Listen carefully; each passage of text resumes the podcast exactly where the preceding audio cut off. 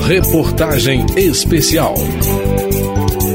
2022 foi marcado na Câmara pela aprovação de projetos para reduzir o preço dos combustíveis e das contas de luz e para regulamentar atividades econômicas até então sem regras formais, como o mercado de moedas virtuais e o setor de jogos eletrônicos. Também foram aprovadas mais garantias para empréstimos bancários e houve ainda a aprovação de medidas polêmicas, como a regularização dos jogos de azar, incluindo cassinos e jogo do bicho, Nesse primeiro capítulo da retrospectiva do ano, eu, Antônio Vital, vou contar os destaques do plenário da Câmara na economia.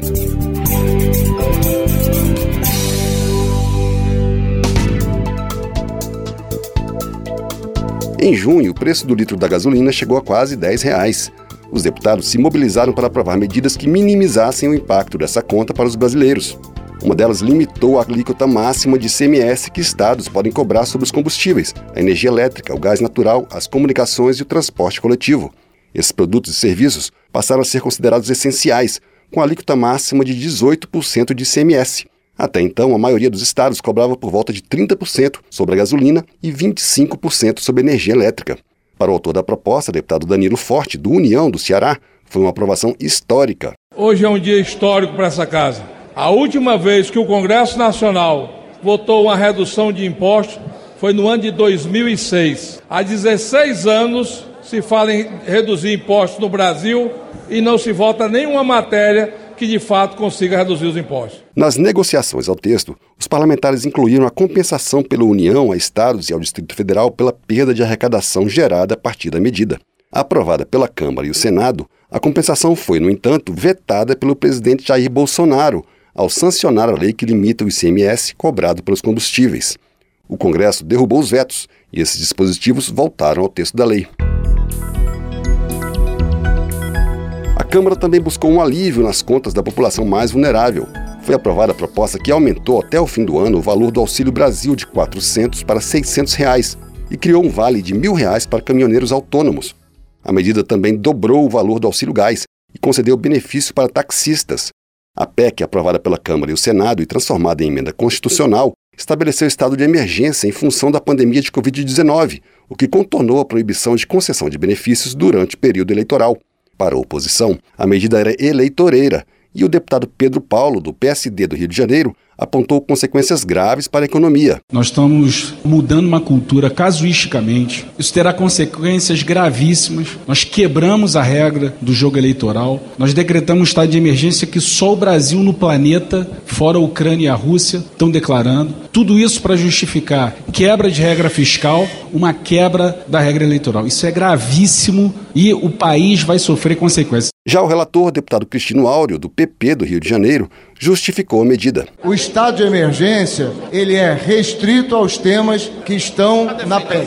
Ele nos permitirão fazer com que, a exemplo de vários outros países que, não obstante terem eleições, estarem no processo de discussão, seja majoritária, seja eleição parlamentar, colocaram à disposição da população auxílios, desonerações tributárias. Outra medida aprovada ampliou a possibilidade de empréstimos consignados para trabalhadores com carteira assinada, servidores públicos, aposentados e pensionistas. Além disso, permitiu essa forma de crédito para quem recebe o Auxílio Brasil e o benefício de prestação continuada, o BPC. Aprovada pela Câmara e o Senado, a proposta virou lei.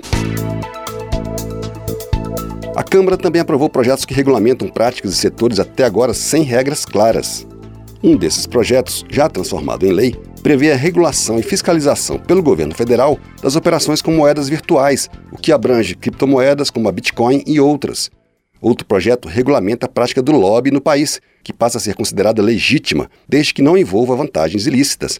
A proposta foi apontada como um avanço pela maioria dos deputados, mas houve críticas, como a feita pela deputada Sâmia Bonfim, do PSOL de São Paulo. Tem alguns elementos do projeto, como, por exemplo, não contemplar a transparência de todas as interações entre os agentes públicos e os agentes privados. Não haver a disponibilização de todas as informações em formato de dados abertos. Traz a figura da hospitalidade, que nos preocupa bastante, que significa que um parlamentar pode visitar um empreendimento, visitar um negócio e ainda ter todos os custos pagos por esse agente privado diretamente interessado em que a sua política vá adiante aqui no Congresso Nacional nacional. Já o relator, deputado Lafayette de Andrada, do Republicanos de Minas Gerais, defendeu as regras. O Brasil é um dos pouquíssimos países do mundo que não tem uma legislação sobre esse tema. E não tem por quê? Porque nós criamos uma narrativa e criamos um preconceito contra a palavra lobby. E por isso, durante muito tempo, nós não regulamentamos essa atividade que é tão legítima e que é tão importante, que é a representação de interesses. A representação de interesses é republicana,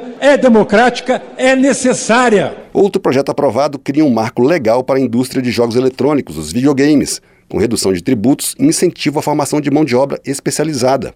De acordo com o autor, deputado Kim Kataguiri, do União de São Paulo, os impostos sobre os jogos são maiores que os cobrados sobre armas de fogo. E isso não tem absolutamente nada a ver com caça-níquel ou com jogo de azar. Para vocês terem uma noção, a tributação no Brasil chegou a ser tão pesada, mas tão pesada, né, do chamado imposto do pecado, que é aquele imposto que você coloca sobre as atividades que você quer desincentivar. O videogame já foi mais foi considerado mais perigoso do que arma de fogo em relação a essa tributação. A Câmara aprovou também projeto que regulamenta o funcionamento de cassinos, jogo do bicho, bingos, videobingos, jogos online e corridas de cavalo. Para o relator, deputado Felipe Carreiras, do PSB de Pernambuco, a legalização vai estimular a geração de empregos, o turismo e o controle de uma atividade hoje na ilegalidade. Nós vamos permitir e regulamentar e recolher impostos para todo e qualquer jogo. Hoje existem 3 mil sites com apostas com bingo online, cassino online, até Big Brother está sendo apostado. Mas para o deputado Sóstenes Cavalcante, do PL do Rio de Janeiro, os jogos não geram empregos, além de serem uma ameaça para as famílias. Não discuto isso com viés religioso, eu discuto com viés técnico, porque já está comprovado que a legalização de jogos de azar não gera emprego, migra empregos. As pessoas deixarão de ir a cinemas, a restaurantes, para se enfurnarem nesses resorts, onde serão saqueado o dinheiro desses pobres usuários deste mal para o dono da banca. Este sim sempre ganha. As propostas de regulamentação do lobby, dos jogos eletrônicos e dos jogos de azar aguardam votação pelo Senado. Outra polêmica de 2022 foi a aprovação do projeto que muda o processo de análise e registro de agrotóxicos. A proposta centraliza o registro no Ministério da Agricultura e tira o poder de veto do IBAMA e da Anvisa.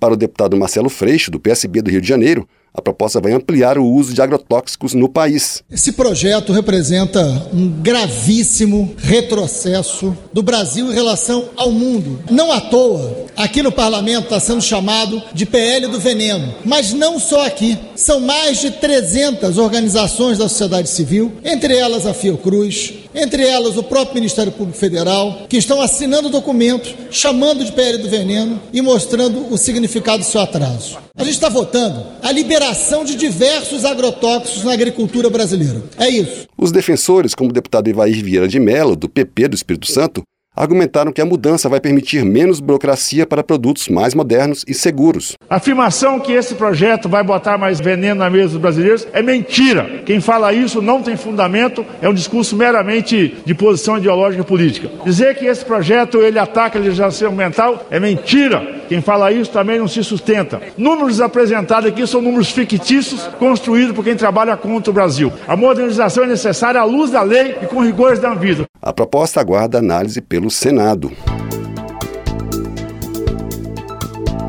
Outra proposta aprovada pela Câmara que aguarda avaliação dos senadores é a que permite que um mesmo bem seja dado em garantia a mais de um empréstimo e a mais de um banco. Também altera a legislação sobre a hipoteca, permitindo o leilão para o pagamento da dívida sem necessidade de ação judicial, o que vai valer até mesmo no caso do único imóvel de propriedade de uma família.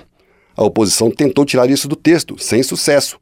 Para a deputada Érica Cocai, do PT do Distrito Federal, essa garantia aos bancos é uma ameaça às famílias. Essa Câmara não pode provocar esse dano, esse atentado contra a segurança das famílias. Não pode permitir que se dê como garantia o único imóvel, o imóvel que pode ser executado sem processo judicial e em 60 dias. Hoje, o bem familiar, ele não pode ser penhorado. E aqui se fala, não, mas aí você vai liberar um empréstimo com juros menores, não colocando em risco a habitação das famílias brasileiras. Mas o argumento vencedor foi o de que, quanto mais garantias aos bancos de que os empréstimos serão pagos, mais barato será o crédito. O deputado João Maia, do PL do Rio Grande do Norte, explicou. Esse projeto aumenta a concorrência. Ao aumentar a concorrência, possa forçar a baixar o spread. E essa questão da penhorabilidade do bem de família, alguma família vai pagar. Certamente não será o banco. Se eu sei que eu não posso receber a garantia, então ou eu não empresto ou eu vou embutir a possibilidade de não recuperar a garantia no custo do empréstimo daquele que ele pode pagar a garantia. O banco nunca perde. Esse projeto também acaba com o monopólio da Caixa Econômica Federal sobre penhores. Amanhã, no segundo capítulo da retrospectiva de 2022, vamos lembrar os projetos que a Câmara aprovou para garantir mais direitos para as mulheres e combater os casos de violência doméstica e familiar. Vamos falar também das propostas da área de saúde. O capítulo de hoje da reportagem especial teve reportagem de Antônio Vital, edição de Ana Raquel Macedo e trabalhos técnicos de Tony Ribeiro. Reportagem especial.